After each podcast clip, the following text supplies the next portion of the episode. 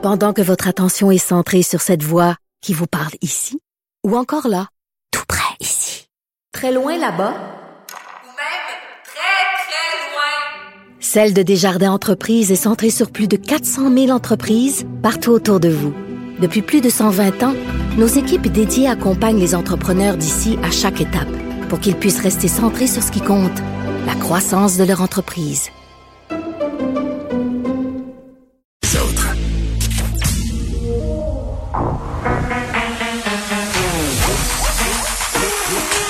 Elle a une opinion sur tous les sujets. Pour elle, toutes les questions peuvent être posées. Geneviève Peterson.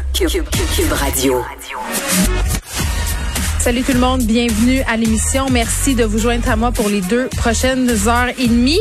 Évidemment, est-ce que j'ai écouté le point de presse euh, hier? Euh, oui, et je ne suis pas la seule. On était euh, des milliers rivés à nos écrans afin de savoir qu'est-ce qui nous attendait. On va essayer de décortiquer tout ça en cours d'émission. Il va être question évidemment des chalets, de qu'est-ce qui va se passer aussi dans les cégeps, dans nos universités, parce que moi, j'étais très heureuse hier d'entendre François Legault prendre la parole par rapport aux étudiants euh, au cégep, aux étudiants qui fréquentent les universités québécoises, parce que ce sont en quelque sorte les grands oubliés euh, de cette pandémie, parce qu'ils sont plus vieux. Et bien, puis c'est normal, là, on, on les a mis tout de suite en école à distance, et euh, je pense que ça a eu des répercussions quand même pas faciles pour plusieurs d'entre eux, pour les profs aussi. Euh, donc, il en sera question un petit peu plus tard à l'émission. On va essayer de faire le tour un peu sur ce qui s'est dit hier, euh, des choses auxquelles on s'attendait, des précisions aussi. Euh, tout d'abord, juste dire qu'on est à 1053 nouveaux cas aujourd'hui, donc euh, ça demeure encourageant. Mais comme le disait M. Legault, on a encore euh, quelques temps à essuyer, si on veut, euh, des concessions, c'est-à-dire qu'on devra se plier à des mesures sanitaires. Euh, on ne retrouvera pas la vie d'avant. euh, tout de suite, mais ça demeure encourageant. 37 nouveaux décès, malheureusement. Nombre d'hospitalisations euh, qui baisse, mais à Montréal, ça demeure toujours préoccupant. Euh, le système quand même qui est soumis à une grande pression. Et euh, c'était quand même au cœur du point de presse hier. Là. Monsieur Legault qui a vraiment souligné à gros traits le travail absolument colossal euh, que fait le personnel de la santé depuis 11 mois. A dit oui, en ce moment, on, on- notre système est sous pression à cause de la COVID, mais il faut pas oublier les gens qui sont victimes du délestage. hein. Cette semaine, la semaine dernière, on a eu beaucoup d'histoires dans les médias. On a pu mettre des visages sur ces cas-là. Euh, toutes des personnes qui ont vu leurs opérations, leurs soins, leurs examens être repoussés. Il faut avoir une pensée aussi pour les personnes justement qui ne reçoivent pas des soins en- au-delà de la COVID, c'est-à-dire des gens qui sont pas atteints par la COVID et qui, pour plein de raisons, ne recevront pas ou ne reçoivent reçoivent pas les soins auxquels ils ont droit parce que le système est trop saturé. Donc vraiment, euh, on a insisté là-dessus hier. Donc qu'est-ce qui nous attend à compter du 8 février? Euh, Commerce non essentiel, salon de coiffure, musée et bibliothèques pourront rouvrir leurs portes partout au Québec. Et ça, c'est une excellente nouvelle. Ça va être comme un petit baume d'air frais sur nos vies, j'ai bien l'impression activités extérieures aussi qui seront à nouveau permises en petits groupes parce que pour vrai, ça avait pas ben ben de sens d'interdire aux personnes qui ne vivaient pas à la même adresse de pouvoir peut-être se voir à l'extérieur, prendre des marches. Euh, donc voilà, on a des règles aussi qui vont être adoucies dans six régions. Là, j'y reviendrai un petit peu plus tard. Mais je veux juste faire un petit aparté sur les musées. Je voyais ça passer, puis c'est super que les musées rouvrent. Pour vrai, là, euh, la culture, vous savez comment ça me tient à cœur, mais je- ça me faisait un peu sourire hier. Je me disais, j'ai hâte de voir le vrai nombre de, personnes qui vont se pointer au musée le 8 février, pour vrai. Est-ce que ça va faire la file euh, pour aller voir la dernière euh, exposition au musée d'art contemporain? On dirait que j'ai tendance à penser que non, c'est une belle idée, mais c'est un peu quand on voulait sauver la boîte noire euh, euh, club vidéo de cinéma de répertoire à Montréal ou des cinémas plus indépendants. Tout le monde a l'air de trouver ça donc tragique que ça soit fermé, mais personne n'y allait. Donc, j'ai hâte de voir euh, si ce sera le même phénomène, mais peut-être hein, que ce sera comme dans une relation amoureuse, notre relation avec les musées. Hein? C'est quand on se rend compte de ce qu'on a perdu, quand on perd la personne qu'on aimait, qu'on a des regrets de pas plus apprécié. Donc, hein, peut-être que ça sera la même chose avec nos musées, peut-être qu'on renouera euh, avec eux.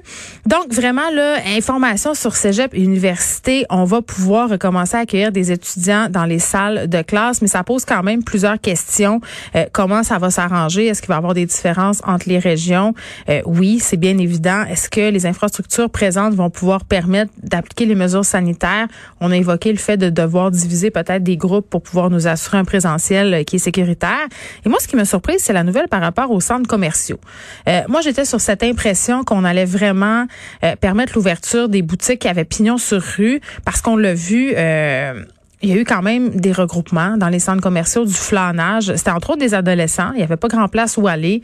Euh, là, on le sait, pourront se réunir dehors, nos ados, voir leurs amis, mais avec le temps froid, c'est quand même tentant d'aller flâner euh, dans différents centres commerciaux. Donc, on souligne bien qu'on pourra distribuer des contraventions aux contrevenants, mais pour, pourra est le mot le plus euh, le plus important de cette phrase-là. Et évidemment, rassemblement, visite à domicile qui demeure interdit et les déplacements interrégionaux qui seront toujours euh, déconseillés.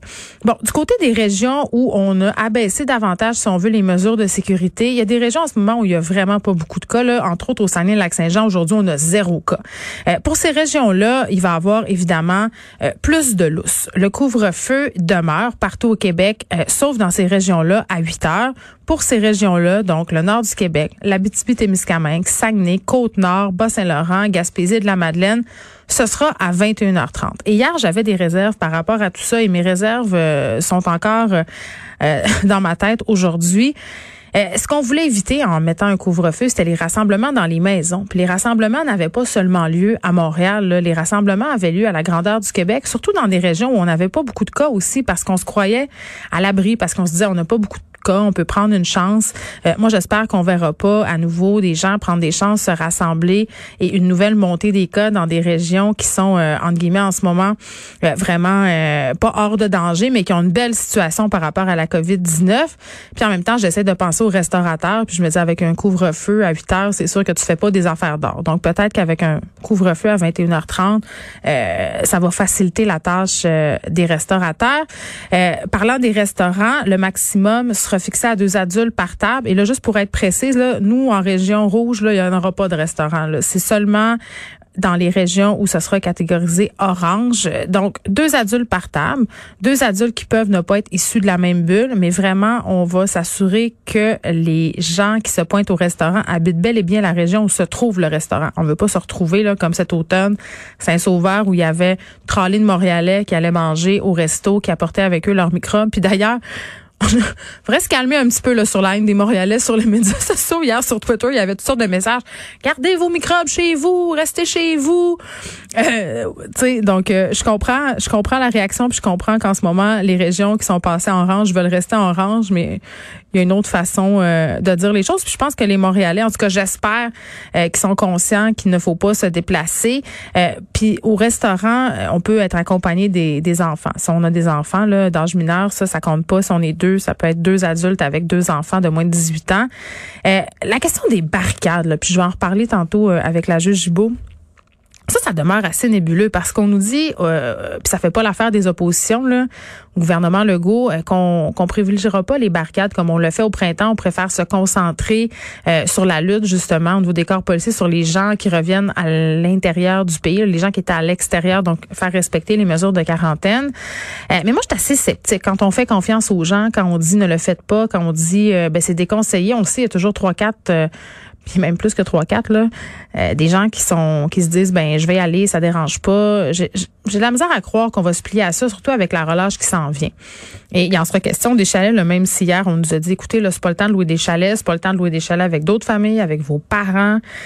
Euh, clairement, le téléphone a commencé à sonner dans plusieurs compagnies de location où on offre des chalets et euh, j'ai pas l'impression que ce sont seulement des gens de la région concernée où se trouve justement le chalet en question. Donc vraiment, il va falloir surveiller ça. Il va falloir qu'on se monte excessivement euh, discipliné. Et ces mesures-là vont être en place jusqu'au 22 février. Après ça, on va regarder évidemment euh, qu'est-ce qui se passe avec la situation dans l'ensemble du Québec. Petit mot sur euh, l'écrivain Gabriel J'en parlais euh, l'année dernière, on le sait là, il a été euh, vraiment sur la sellette en France parce que Vanessa Springora qui a publié le livre Le consentement l'a accusé, si on veut, de pédocriminalité, c'est-à-dire d'avoir eu une relation avec elle alors qu'elle avait seulement 14 ans. Pour ceux qui ne connaissent pas, Gabriel Masneff, c'est un monument de la littérature française. C'est un écrivain qui était de tous les plateaux de télé française, euh, qui était vraiment euh, tenu en haute estime par les intellectuels en France. Un écrivain aussi qui vivait au crochet de l'État, parce qu'on sait qu'en France, on a des sommes assez importantes qui sont dédiées pour supporter les écrivains euh, qui sont entre guillemets à la retraite là, pour les aider euh, à survivre, pour les aider aussi à créer. Euh, avait même un appartement payé par la mairie de Paris, a tout perdu ça euh, à cause de, la sortie de Vanessa euh, Springora et Gabriel Masneff par ailleurs qui racontait dans ses livres comment il entretenait des relations avec des jeunes femmes, des adolescentes et tout le monde était au courant là, tout le monde était au courant quand c'est sorti cette histoire-là, il y a eu un clip de l'émission de Bernard Pivot. On avait euh, notre collègue Denise Bombardier qui s'est insurgé contre ça, qui a dit ça n'a aucun sens, votre hypocrisie, ça n'a aucun sens qu'une société comme la France laisse un homme raconter dans des livres ses actes pédocriminels et ce en toute impunité. Elle s'était levée, c'était l'une des seules, personne ne disait rien sur le plateau. Et là, euh, évidemment, ce livre-là de Vanessa Springora a fait grand bruit parce qu'elle le raconte et c'est un très beau livre. Si vous ne l'avez pas lu, vraiment, allez-y, lisez-le. Ce n'est pas que le livre euh, de Vanessa Springora contre, en guillemets, Gabriel Masneff. C'est vraiment un très, très bon livre. C'est bien fait. Et toute cette histoire avec sa mère, parce que sa mère qui a cautionné cette relation-là, euh, qui lui a même présenté Gabriel Masneff, euh, elle nous explique comment tout ça s'est forgé tranquillement, sûrement. Puis on finit par pas trop en vouloir à cette mère-là par un procédé quand même qui est assez surprenant. Donc c'est très, très très, très, très pertinent à lire. Mais là, ces jours-ci, Gabriel Masneff, euh, c'est sorti dans différents médias français, euh, travaillerait, aurait travaillé sur un manuscrit où il livre sa version des faits, où il raconte son histoire avec Vanessa Spring-Gora. Ça s'appelle Vanessa Virus, euh, contraction entre Vanessa et coronavirus. Hein, un goût plus que douteux. On va, on va en convenir. Évidemment, ça sera pas en librairie parce qu'à peu près tous les éditeurs français l'ont laissé tomber. Gabriel Masneff, ses livres ne sont même plus imprimés, ne sont même plus distribués. Il est pour ainsi dire à l'index. Et euh, il a quand même écrit ce livre-là euh, qui euh, trouve preneur. Et, comment comment ça fonctionne, c'est qu'il a mis en place une campagne de financement qui s'appelle crowdfunding. Donc le principe est le suivant c'est une espèce de chaîne de lettres où en fait on invite le lecteur à donner, à devenir membre d'un club très sélect, à donner de l'argent euh, en échange duquel, euh, en, échange d'un certain montant, là, on aura accès à ce manuscrit-là qui est très très sulfureux, au dire de Gabriel Masneff, où on va enfin apprendre la vérité. Et euh, bon, évidemment, j'ai pas besoin de vous dire que je trouve ça profondément inapproprié. On aurait 200 exemplaires qui vont être disponibles au prix de 100 euros. Ça, c'est pour la version classique et 650 euros pour la version dite premium, donc la version dédicacée. Donc, ça n'a aucun sens, c'est dégueulasse et qu'il y a des gens qui soient preneurs de ça, moi, ça me renverse.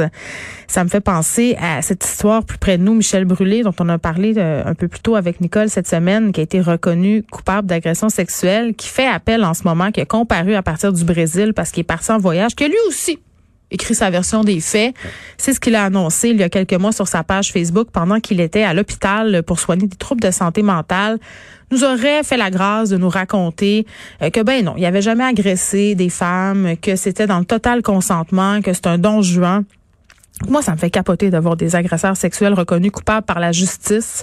Ah, puis dans le cas de Gabriel Masneff, là, il n'a pas été encore reconnu coupable, mais il y a une enquête là, du parquet de Paris euh, sur de euh, de la pédocriminalité qui est en cours. Mais ça me fait capoter de voir ces hommes-là qui essaient de s'en sortir en disant qu'ils sont de grands incompris, que ces femmes-là étaient consentantes, euh, qui persistent et signent et veulent nous livrer le manuscrit, hein, l'histoire virée artistiquement parlant de leur prouesse sexuelle qui s'avère en fait des crimes.